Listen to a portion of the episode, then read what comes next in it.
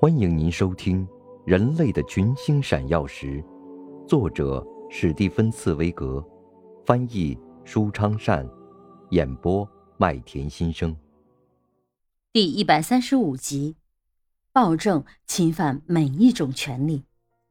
西塞罗在《论义务》中向儿子阐述了关于个人对国家关系的各种思想观念，常常不是新的和原创的。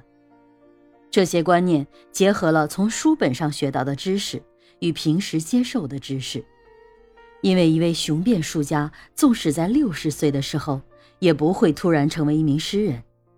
这好比一位词书编撰家不会突然成为一名原创作家一样。可是，在这部著作中，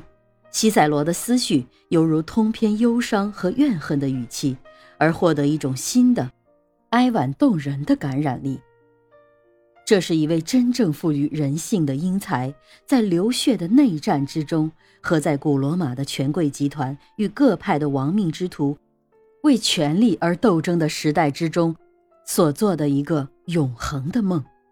通过道德上的认知以及绥靖的途径，让人间获得和平。就像在那样的时代里，总会有不少人做这样的美梦一样。西塞罗说。正义和法律，唯有这两者应该成为国家的坚强支柱，不是让蛊惑人心的政客去掌握政权，而是内心正直的人一定得去掌握政权，从而保持国家的公正。没有人可以想方设法将自己的个人意志，从而将自己的为所欲为强加给民众，拒绝服从任何一个从民众手中夺取领导权的野心家。是每一个人应尽的义务。他西塞罗作为一个不屈不挠、有独立思想的人，坚决拒绝和任何一个独裁者结盟，并拒绝在独裁者手下服务。西塞罗说：“暴政侵犯每一种权利，只有当每一个人不是企图从自己的公职中获得个人的好处，不是企图在社会利益的背后。”隐藏自己的私利，国家才能实现真正的和谐。只有当财富不被大肆挥霍而成为奢侈与浪费，而是得到妥善的管理，并被转化为精神文明、文化艺术等；只有当贵族阶层放弃自己的傲慢，只有当平民阶层不让自己被善于煽动的政客们收买，并且不将国家出卖给某一个派别。而是要求得到自己的天赋权利时，国家才能健康发展。就像一切有人性思想的人都赞美调和折中一样，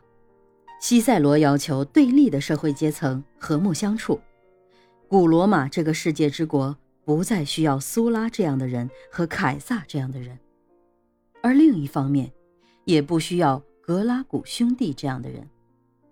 独裁是危险的。革命也同样如此。西塞罗在《论义务》中一书所说的许多话，人们早已经能够在先前的柏拉图的《理想国》中找到，也能够在此后的让·雅克·卢梭和所有理想主义的乌托邦空想者们的著作中读到。然而，西塞罗的这部遗著之所以能够如此令人惊讶的超越他自己的那个时代，是因为他在公元前半个世纪，就在此书中第一次用文字表达了那种新的情感，仁爱的情感。在那样一个极其野蛮和残暴的历史时代，西塞罗是第一个，也是唯一的一个反对任何滥用暴力的人。在那样的历史时代，即使是凯撒，也还要在攻占一座城池之后，让人把两千名的俘虏双手手指砍掉。刑讯拷打、斗剑决力、大肆杀戮，在十字架上处以死刑，在那样一个历史时代，仍是司空见惯、不言而喻的事情。而西塞罗却谴责战争是一种兽性，他谴责自己的民族穷兵黩武、疯狂扩张，他谴责自己的民族对行省的剥削。西塞罗期盼。将其他国家并入古罗马版图的途径，唯有通过文化和习俗的融合，而绝不应该使用长矛和利剑。西塞罗绝对反对把城市洗劫一空，并且要求，即使对没有权力者中最没有权力的人奴隶，也要宽厚善待。这在当时的古罗马是一种不合时宜的要求。他以先知的眼光预见到了古罗马将会衰落，这是由于古罗马取得的胜利太迅速所致，同时也是由于古罗马征服天下。是一种不健全的征服，因为古罗马只会一味地使用武力。西塞罗说：“自从古罗马这个国家由苏拉开始向外战争以来，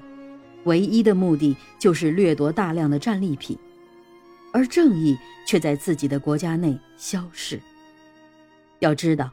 每当一个民族用武力剥夺了其他民族的自由时，这个民族本身也就会在神秘的复仇之中被孤立，从而失去自己的创造奇迹的力量。您正在收听的是《人类的群星闪耀时》，演播麦田心声，感谢您的收听。